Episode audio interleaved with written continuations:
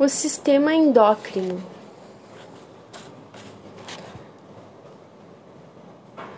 Os as glândulas. Os hormônios são produzidos por glândulas especiais e lançados no sangue. Cada hormônio age em determinado tipo de tecido. Mas nem todas as glândulas produzem hormônios. Algumas lançam seus produtos, as secreções, para fora do corpo e dentro das cavidades de órgãos. São as glândulas exócrinas. É o caso das glândulas sudoríferas, sebáceas, lacrimais e mamárias. Já os hormônios são produzidos pelas glândulas endócrinas, como a hipófise, a glândula tireoide, as glândulas paratireoides e as suprarrenais, e lançados no sangue. O conjunto de glândulas que produzem o hormônio é chamado de sistema endócrino. Há ainda glândulas mistas, como o pâncreas. Este possui uma parte exócrina, que lança o suco pancreático no intestino, e uma parte endócrina, que lança no sangue um hormônio chamado insulina. Além de produzir hormônios sexuais, os testículos e ovários produzem células reprodutoras os espermatozoides e os óvulos. Hipófise. A glândula hipófise, chamada de pituitária, está ligada ao encéfalo, na parte conhecida como hipotálamo. O hipotálamo controla a produção de hormônios da hipófise e também produz hormônios que são acumulados nessa glândula antes de serem lançados no sangue. Ela produz hormônios que estimulam outras glândulas, um deles estimula a glândula tireoide, que passa a produzir seu próprio hormônio. Há ainda outros que estimulam as suprarrenais ou as glândulas sexuais, testículos e ovários. A hipófise também produz o hormônio do crescimento. A falta desse hormônio na infância faz a pessoa ficar com altura muito abaixo da média. Esse tipo de nanismo pode ser tratado administrando-se à criança o hormônio do crescimento. Quando a hipófise produz o hormônio do crescimento em excesso na infância, devido a um tumor na glândula, por exemplo, ocorre o gigantismo, que pode fazer a pessoa ficar com mais de 2 metros de altura. Esse tipo de problema pode ocorrer também depois da adolescência, quando o indivíduo não pode mais crescer em altura.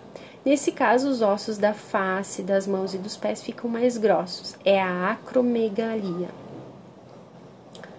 A hipófise também lança no sangue o hormônio antidiurético ou ADH, que facilita a reabsorção de água pelos rins.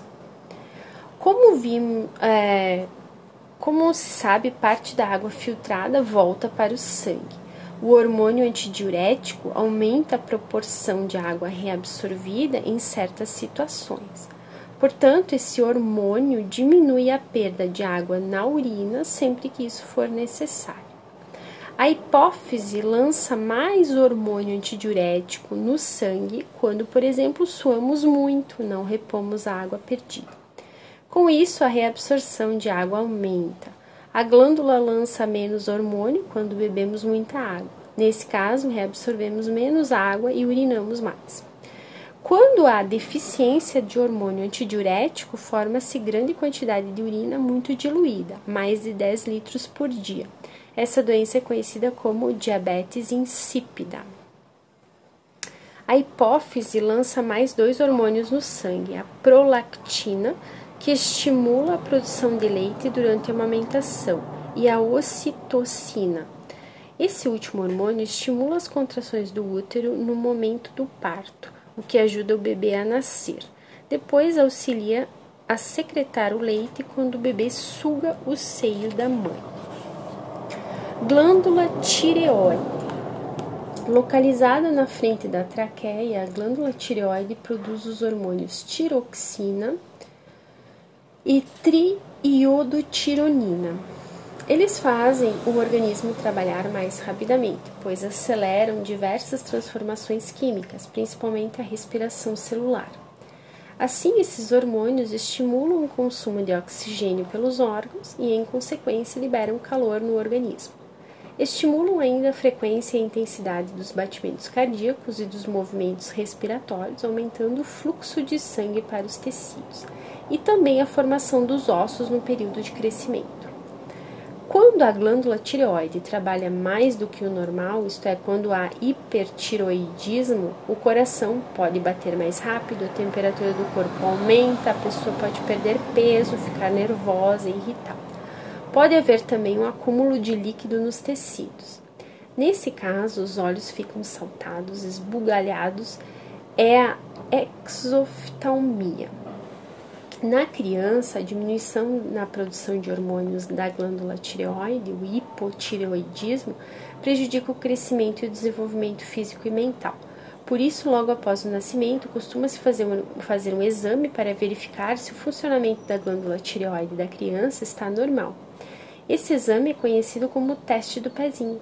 Uma gota de sangue do pé do bebê é analisada no laboratório para verificar se a glândula tireoide está produzindo pouco ou nenhum hormônio. No adulto, o hipotiroidismo costuma provocar diminuição do batimento cardíaco e da temperatura do corpo, e as reações e os movimentos podem ficar mais lentos. O mau funcionamento da tireoide pode provocar um aumento do volume dessa glândula, o bócio, também conhecido como papo. Uma das causas do hipotiroidismo é a falta de sais de iodo na alimentação, pois esse mineral é necessário para a produção dos hormônios da glândula tireoide. É o bócio endêmico ou carencial. Para evitar o bócio no Brasil e em outros países, existem leis que obrigam a indústria a adicionar iodo ao sal de cozinha. A glândula tireoide produz também pequenas quantidades de calcitonina, hormônio que diminui a liberação de cálcio no sangue ao contrário do hormônio das glândulas paratireoides, que são quatro pequenas glândulas localizadas na parte de trás da glândula tireoide. Elas produzem o paratormônio que regula a quantidade de cálcio no sangue. O cálcio é importante para o funcionamento dos músculos e dos nervos. Quando a taxa de cálcio no sangue diminui, essas glândulas são ativadas e retiram cálcio dos ossos e da urina, lançando no sangue. À medida que a taxa de cálcio aumenta, as glândulas paratireoides são inibidas e param de funcionar. O controle por feedback. A produção de muitos hormônios é controlada por um mecanismo chamado de feedback negativo, realimentação ou retroalimentação negativa. Isso significa que a substância produzida por uma glândula controla a sua própria produção. A glândula tireoide, por exemplo, é estimulada por um hormônio da hipófise, cuja produção é inibida à medida que a concentração de hormônio da glândula tireoide aumenta. Esse tipo de controle colabora na homeostase, que é a capacidade do ser vivo de manter relativamente constante o interior do seu organismo, controlando, por exemplo, a taxa de cálcio e glicose no sangue, a quantidade de água no corpo, etc. Suprarrenais também chamadas adrenais, localizam-se sobre os rins e podem ser divididas em duas partes. A mais externa é o córtex da suprarrenal e a mais interna a medula da suprarrenal. O córtex da suprarrenal produz hormônios que controlam a taxa de sódio, de potássio e de água, e também o consumo de glicose e lipídios pelo organismo. Esses hormônios atuam em situações de estresse, traumas, inflamações e alergias. A medula da suprarrenal produz adrenalina, que prepara o corpo para enfrentar situações de perigo, isto é, que nos põe em condições de lutar ou fugir. Ela produz efeitos semelhantes aos do sistema nervoso simpático. Em situações de perigo, a adrenalina acelera o ritmo cardíaco e respiratório faz o fígado lançar glicose no sangue e contrai artérias da pele e do sistema digestório, desviando mais sangue para os músculos. Quando a situação de emergência se prolonga, o córtex produz também outro hormônio, chamado cortisol. Pâncreas. O pâncreas é uma glândula mista, lança suco pancreático no intestino e insulina no sangue. A insulina ajuda a glicose que está no sangue a entrar nas células, onde será utilizada como fonte de energia. Quando comemos muito açúcar, o pâncreas lança mais insulina e faz o nível de glicose no sangue voltar ao normal. A insulina também ajuda a transformar a glicose em glicogênio, que pode ser armazenado no fígado e nos músculos. Insulina vem do latim insula, que significa ilha. Esse hormônio foi descoberto por um estudante de medicina alemão chamado Paul Langerhans, em aglomerados de células no meio do tecido que produz as enzimas do pâncreas. Vem aí o nome da parte do pâncreas que produz a insulina, as ilhotas de Langerhans.